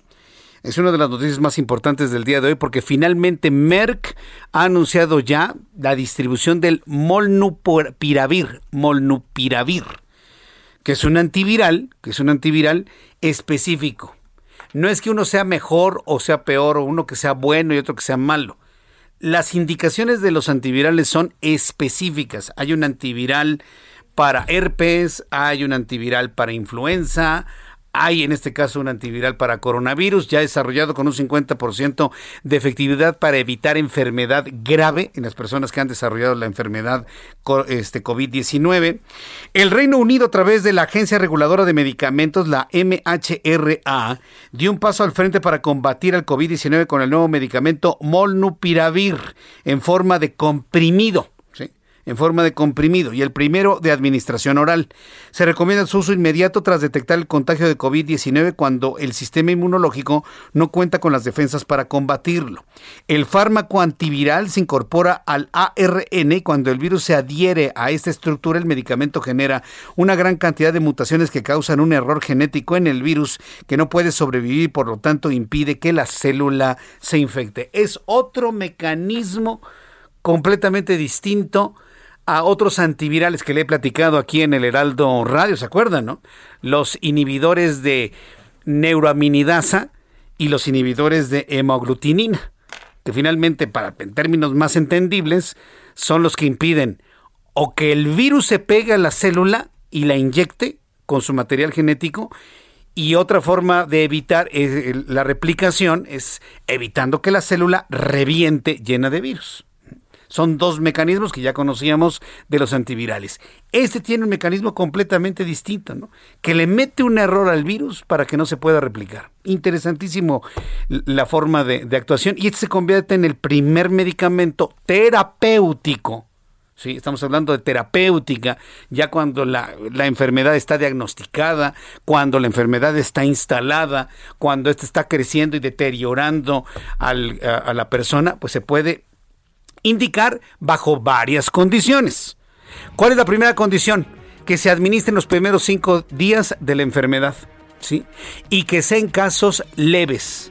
Casos leves. ¿Qué es un caso leve? Aquel que se produce cuando la carga viral es baja. Es decir, no es para todo el mundo, no es para cualquier momento de la enfermedad. Se trata de un medicamento de aplicación inmediata, recién diagnosticado, con los primeros síntomas y que no sea grave en ese inicio. Y de esa manera, bueno, el Molnupiravir ha reportado una gran capacidad de eficacia. Voy a ir a los anuncios. Al regreso le tengo más información aquí en el Heraldo Radio. Le invito para que me siga escribiendo a través de nuestras dos plataformas. A través de Twitter arroba Jesús Martín MX y a través de YouTube en el canal Jesús Martín MX.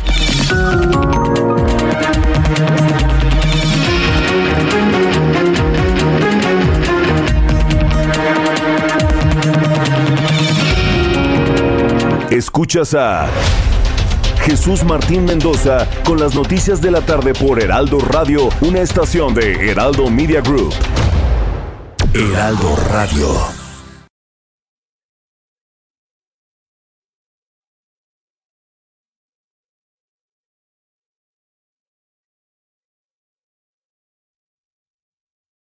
Heraldo Radio.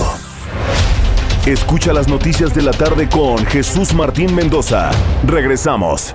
Amigos del Heraldo Radio, qué gusto saludarlos. Estamos aquí en el espacio de Jesús Martín Mendoza, muy agradecidos.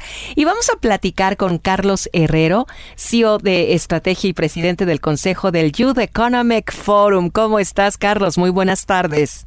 Muy buenas tardes, Mónica. Muy buenas tardes a Jesús Martín y a toda la audiencia. Muy bien, aquí con mucho gusto de estar con ustedes. Gracias. Bueno, pues vamos a comenzar preguntando lo siguiente. ¿De dónde nace el Heraldo Youth Economic Forum? ¿De dónde? ¿De dónde surge la idea?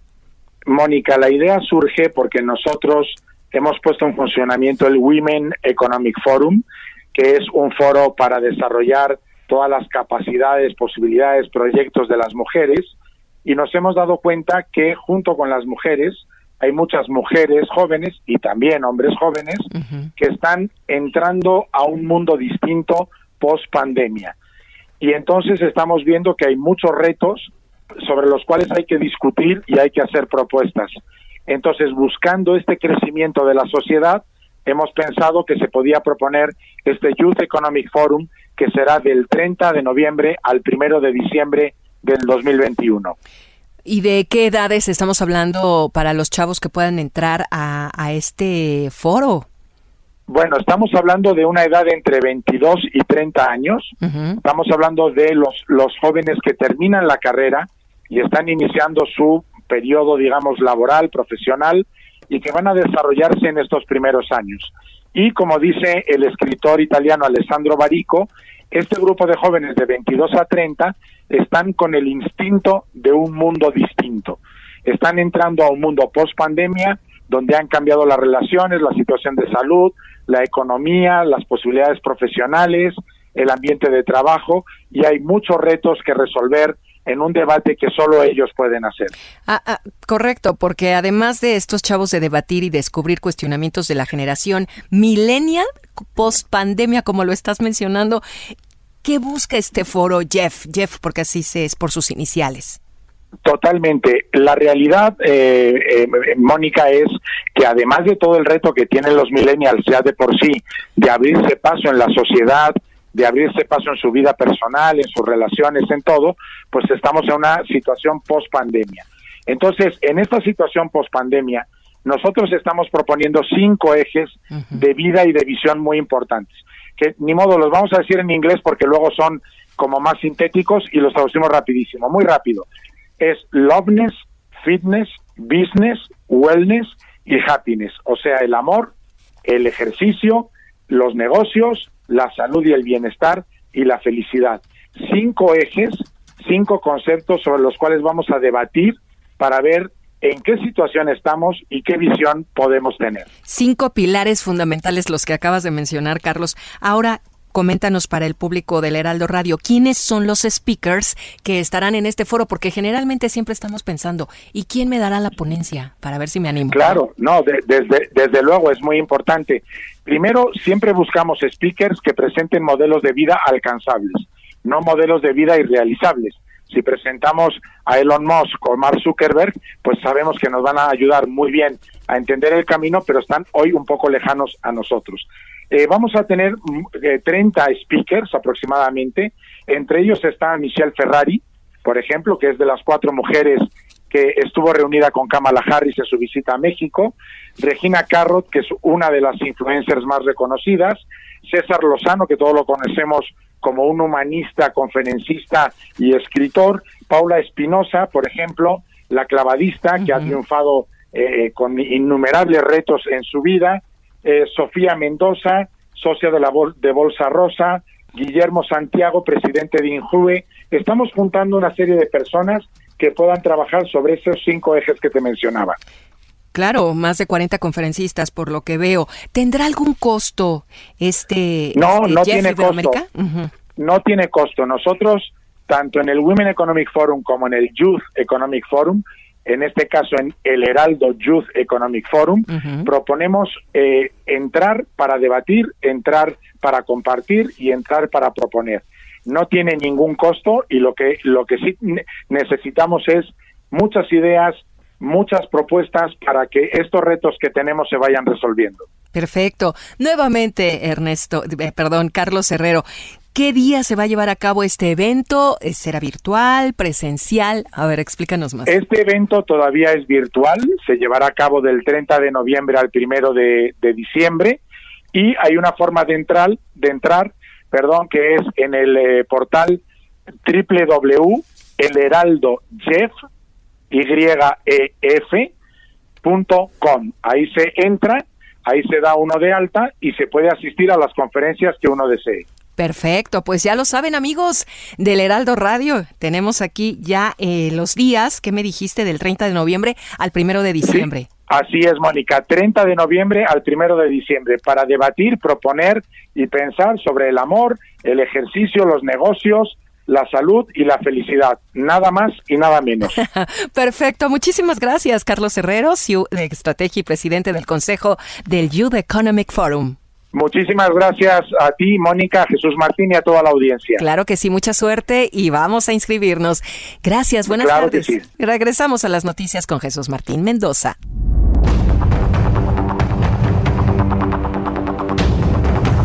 Ya son en este momento las 7 de la noche con 36 minutos hora del centro de la República Mexicana. Interesantísimo este foro juvenil, ¿eh? Interesantísimo este foro económico juvenil que se va a realizar.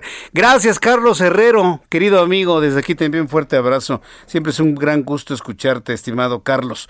Bueno, vamos a entrar en comunicación con Larry Rubin. Él es representante del Partido Republicano de los Estados Unidos en México y presidente de la American Society. Y, y es que es importantísimo escuchar una voz desde los Estados Unidos con el tema de la pretendida reforma a la industria eléctrica que ha generado una gran cantidad de preocupaciones en los Estados Unidos. Ya lo decía el embajador de Estados Unidos en México, Ken Salazar, tanto de manera verbal a través de sus redes sociales, que Estados Unidos está preocupado de cómo está planteada esa reforma a la industria eléctrica por la gran capacidad de violación a diversos preceptos estipulados en el Tratado de Libre Comercio entre Canadá, Estados Unidos y México. Larry Rubin, me da mucho gusto saludarte. Bienvenido, Larry, al Heraldo Radio. Jesús Martín, muchísimas gracias y muy buenas noches. Eh, eh, están compartiendo también los republicanos las preocupaciones de un Ken Salazar y de, de, varias entidades de los Estados Unidos sobre cómo se pretende aprobar esta reforma a la ley de la industria eléctrica en México, Larry. Pues mira, de, también eh, todos los empresarios que, representan la American Society of Mexico, eh, pues eh, existe la preocupación porque no solamente violan preceptos del TEMEX, sino la realidad es que es malo para el consumidor mexicano, es malo para las pymes mexicanas, es malo para la generación de empleo en México. O sea, la realidad es que no tiene ninguna ningún fundamento positivo lo que están tratando de hacer más que mandar una señal eh, de poca certidumbre y de poca claridad a los mercados internacionales. El presidente mexicano insiste en que es buena su reforma y que van a bajar los precios de los, de, de, de los servicios para nuestro país. Eh, sin embargo, concretamente, ¿qué es lo que le preocupa a los Estados Unidos, Larry? Pues mira, la preocupación es que eh, pues hace un par de años eh, muchísimas empresas americanas invirtieron en México, eh, crearon empleo en México bajo una promesa, bajo un acuerdo muy específico y ahora las reglas cambian, Jesús Martín. Es como si tú compraras una casa, depositas el dinero y ya cuando estás a punto de recibir pues la casa te dice no siempre no ahora le vamos a subir más ¿no? y no sería no sería justo para ti y mucho menos sería lo adecuado, ¿no? Entonces, eh, lo que piden las empresas americanas es claridad, es certidumbre, eh, y, y, la realidad es que estas empresas, como pueden estar hoy en México, mañana se pueden ir a cualquier otro mercado, ¿no? No hay que ser soberbios en pensar que, que se van a quedar en México nada más por ser México.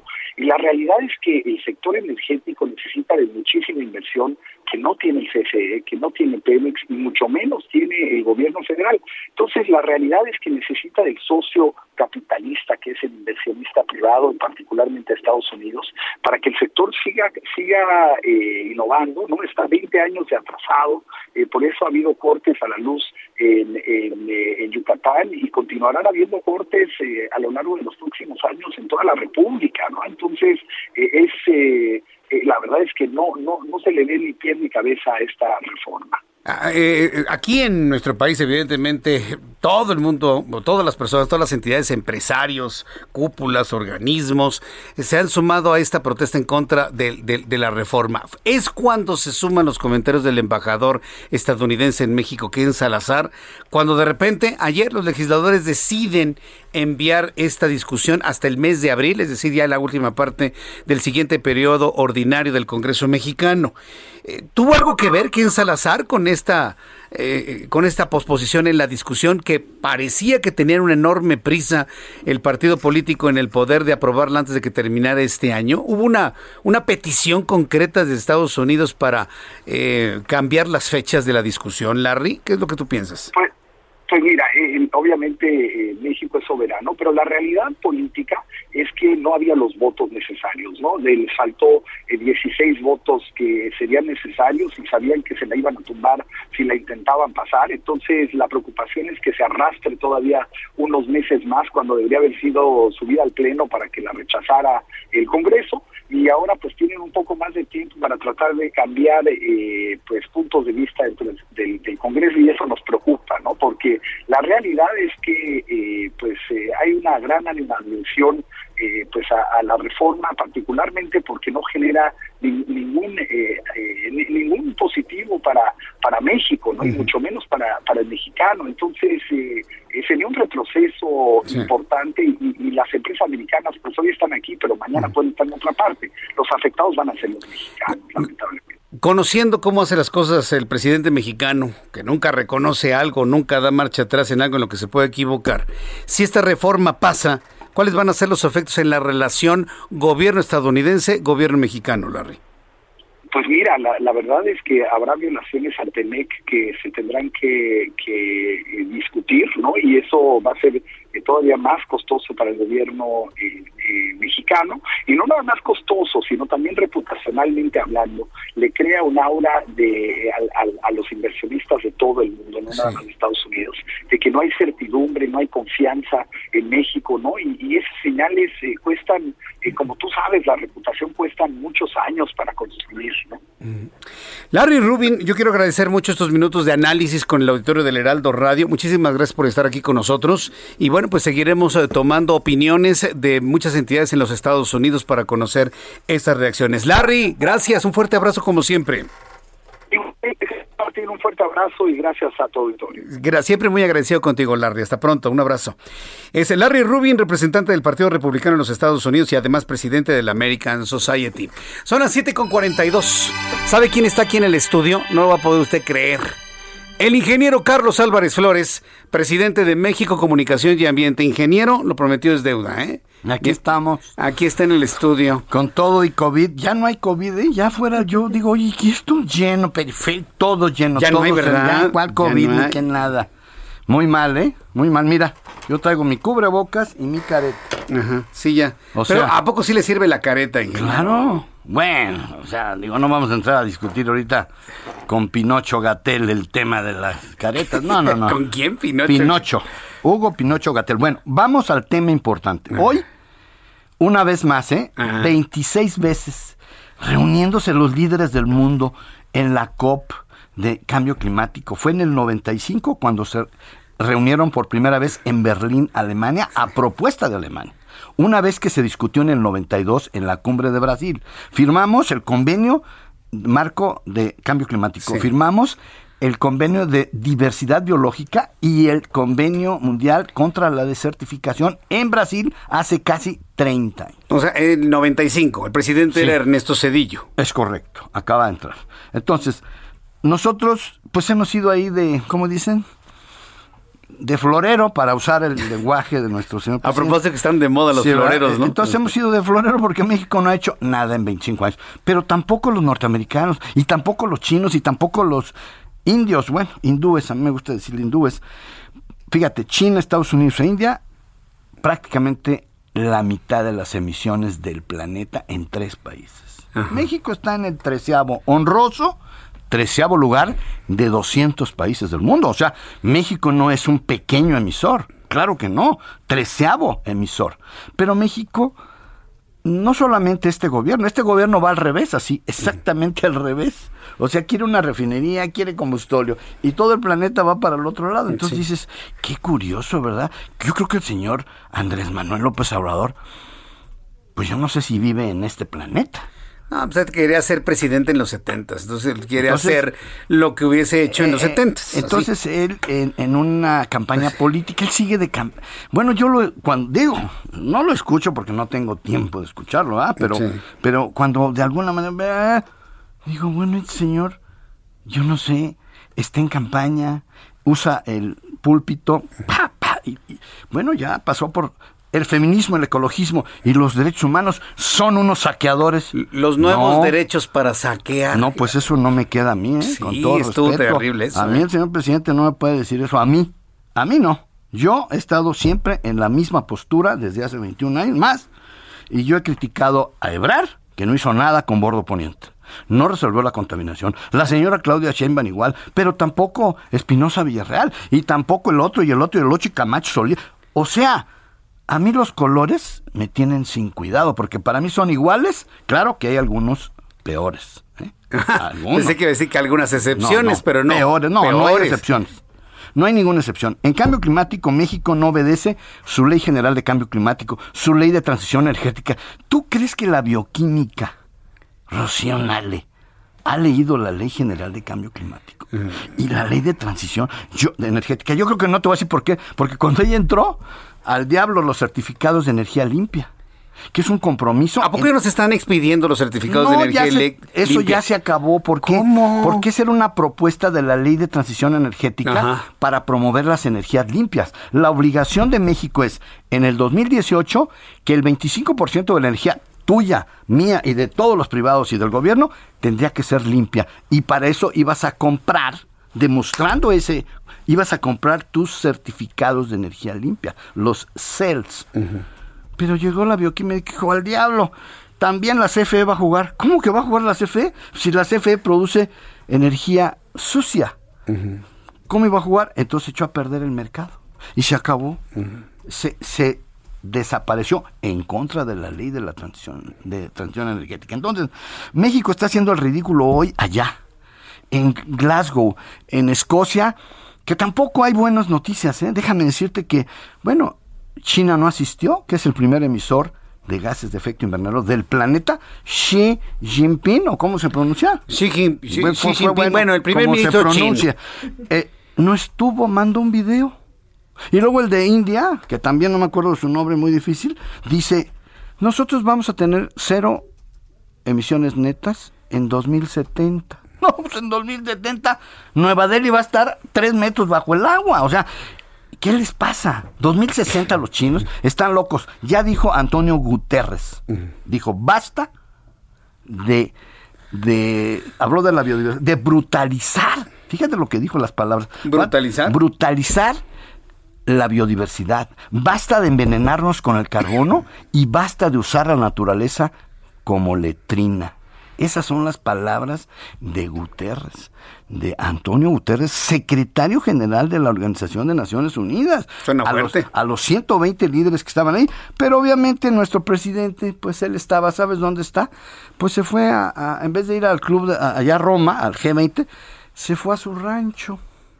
Ah. Estaba en su rancho descansando. Bueno, sí tiene derecho a descansar, pero no cuando hay un G20 en Europa. Entonces mandó a quién?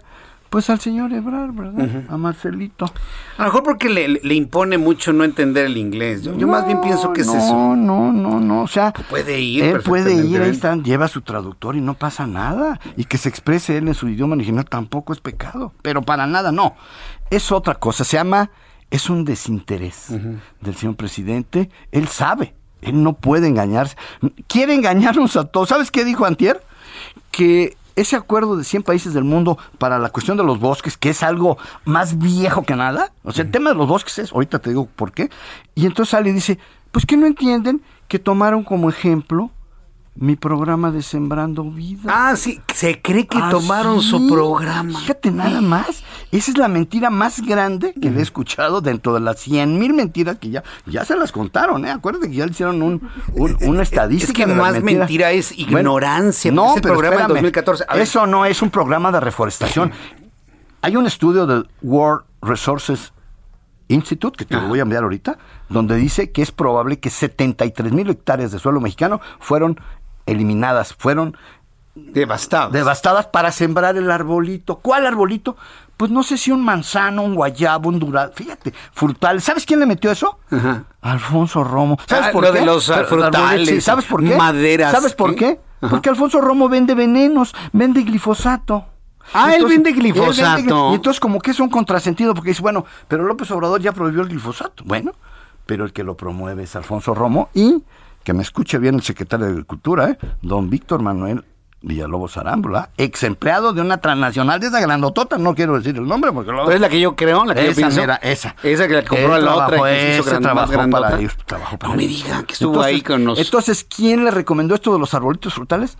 Poncho Romo y... Árboles frutales, árboles maderables, ¿no? Sí, sí. Y, y- y dice, eso no es maderables. Eso, eso no es un programa de reforestación. no. ¿eh? Eso es una broma. Entonces, simplemente lo que quiero decir es esto. El tema de los bosques en el 2015, para que lo sepa el presidente, no lo sabe, y, y Rocío Nale y el agrónomo que está en Pemex, En el 2015, Naciones Unidas presenta los 17 Objetivos de Desarrollo Sostenible al 2030. Y el número 15 dice vida y ecosistemas terrestres. Y los ecosistemas terrestres, por los que no lo saben, son los bosques, el suelo y toda la corteza vegetal. Es un acuerdo global desde el 15 oficialmente, pero desde el 92, como te dije, se firmó el de diversidad biológica. O sea, decir el presidente es que es mi programa. No, eso es una gran mentira. Pero por eso estamos aquí, los que fuimos a la escuela, los que estudiamos y los que tenemos. Yo tengo 30 años en el tema. El señor presidente pareciera que no lo entiende.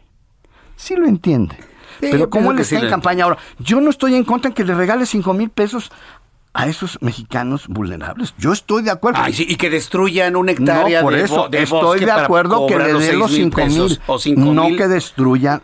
Pero lo están haciendo, Por ingeniero. eso, pero no hay reglas de operación, no es verificable. Fíjate, es un programa que no es verificable, Sí. ni tiene reglas de operación, está fuera de la ley. La Administración Pública Federal dice que todos los programas de dinero del gobierno, que es nuestro dinero de los mexicanos, deben tener reglas de operación y ese no lo tiene. Pero bueno, finalmente no tiene México nada que presumir. Marta Delgado, un saludo a Martita. no vaya a ser secretaria de Medio Ambiente. Pues está muy metida en relaciones exteriores. Está bien. Está bien, Martita, está bien. Ha hecho bien las cosas, Ya digo. estudió, ya, ya ¿Se estudió. acuerdan los agarrones que nos dábamos con es, ella ya en la otra es. estación? Ya estudió, Uh, creo que ya tiene una maestría. Sí. En, en qué bueno, la Sí, está felicitamos. bien, ya, Entonces, pero México no tiene nada que presumir en la COP, ya para terminar. ¿Por qué? Porque México va exactamente en sentido contrario. Punto. O sea, México reprobado. Pero no nos va a tocar a nosotros, lo van a juzgar a él y a este gobierno. Adelante. Mis hijos y mis nietos van a decir, ¿cómo pudieron ser tan irresponsables?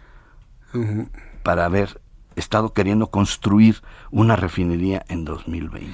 2021. Ingeniero, faltan los líderes jóvenes. ¿eh? Yo, yo nomás veo la Greta Thunberg, pero ¿dó- Bueno, ¿dónde está la Greta Thunberg mexicana? Fue una niña, fui, hay una niña. Sí, hay- no- hay- sí hay una niña, Hay sí, una niña, hay una jovencita que estuvo. Sigue Bastida, sigue Bastida, Ándale, sí, estuvo ándale. por ahí. Bueno, pues los jóvenes ya protestaron aquí, acuérdate. Hace, de este domingo que pasó para atrás, fueron allá afuera del edificio de Relaciones Exteriores, así como diciéndole a Marcelo. Y dice, la cuarta T no entiende el cambio climático. Y tienen toda la razón. Fíjate, los jóvenes que atinados, la cuarta T no, No entiende, entiende el cambio climático. Pues sí, porque si lo entendiera, no estaría necio con el combustóleo. De manera pues, ahora, la solución, ingeniero, yo soy ingeniero, 300 millones de dólares le pones a cada termoeléctrica para capturar CO2, óxidos de nitrógeno y el dióxido de azufre. O sea, tenemos la tecnología para evitar dioxinas, puede, furanos. y entonces puedes quemar tu mugroso combustóleo. Pero tú crees que a un abogado dinosaurio de ochenta y tantos años de edad, que apenas puede hablar, Manuel Bartlett, aquel que, se- aquel que quemó las computadoras, ¿eh? las quemó él, ¿eh? Luego nos quiso distraer. Es que fue un amaciato entre Salinas y el PAN. Amaciato. No, no, no, si No, eran no. compadres, Diego Sí. Fernández de Ceballos y, sí, y Salinas, pero eso no era un amaciato. El que quemó las computadoras fue, Fue él, él. porque todos los votos decían Cuauhtémoc Cárdenas, Cuauhtémoc Cárdenas. Y cuando le avisó al señor candidato, le dijo, señor, fíjese que todos los. Pues a ver cómo le haces, quema las computadoras, pero yo gano. Y así ganó el señor Carlos ¿Qué Salinas de? Gortari. Bueno. Un saludo a Carlos, porque ahí sigue, ¿eh? Ahí sigue. multimillonario, ese sí es multimillonario. Bueno. Ingeniero, muchas gracias por estas historias enlazadas. Claro, claro, de ¿eh? política, porque los chavos no saben nada. Sí, es importante Los chavos, los millennials, le creen todo a Greenpeace. Por Este, favor. va- Nos vemos otra vez el jueves. No, a ver si quiere venir. jueves, Sí, bueno, ya. por mis 20 minutos que me deben. Me supuesto. parece muy bien. Ingeniero, gracias. Al contrario, muchas gracias. Buenas noches. Buenas noches, ya nos vamos. Mañana a las 2 de la tarde, a las 2 por el 10 en el Heraldo Televisión, 6 de la tarde Heraldo Radio. Yo soy Jesús Martín Mendoza por su atención. Gracias. Hasta mañana. Esto fue Las noticias de la tarde con Jesús Martín Mendoza. Heraldo Radio. La HCL se comparte, se ve y ahora también se escucha. When you make decisions for your company, you look for the no brainers. And if you have a lot of mailing to do, stamps.com is the ultimate no brainer. It streamlines your processes to make your business more efficient, which makes you less busy. Mail checks, invoices, legal documents, and everything you need to keep your business running with stamps.com. Seamlessly connect with every major marketplace and shopping cart. Schedule package pickups and see your cheapest and fastest shipping options from different carriers with rates up to 89% off USPS and UPS rates. And with the Stamps.com mobile app, you can take care of mailing and shipping wherever you are. Make the same no-brainer decision as over 1 million other businesses with Stamps.com. Sign up with Code PROGRAM for a four-week trial, plus free postage and a free digital scale. No long-term commitments or contracts. That's Stamps.com. Code PROGRAM.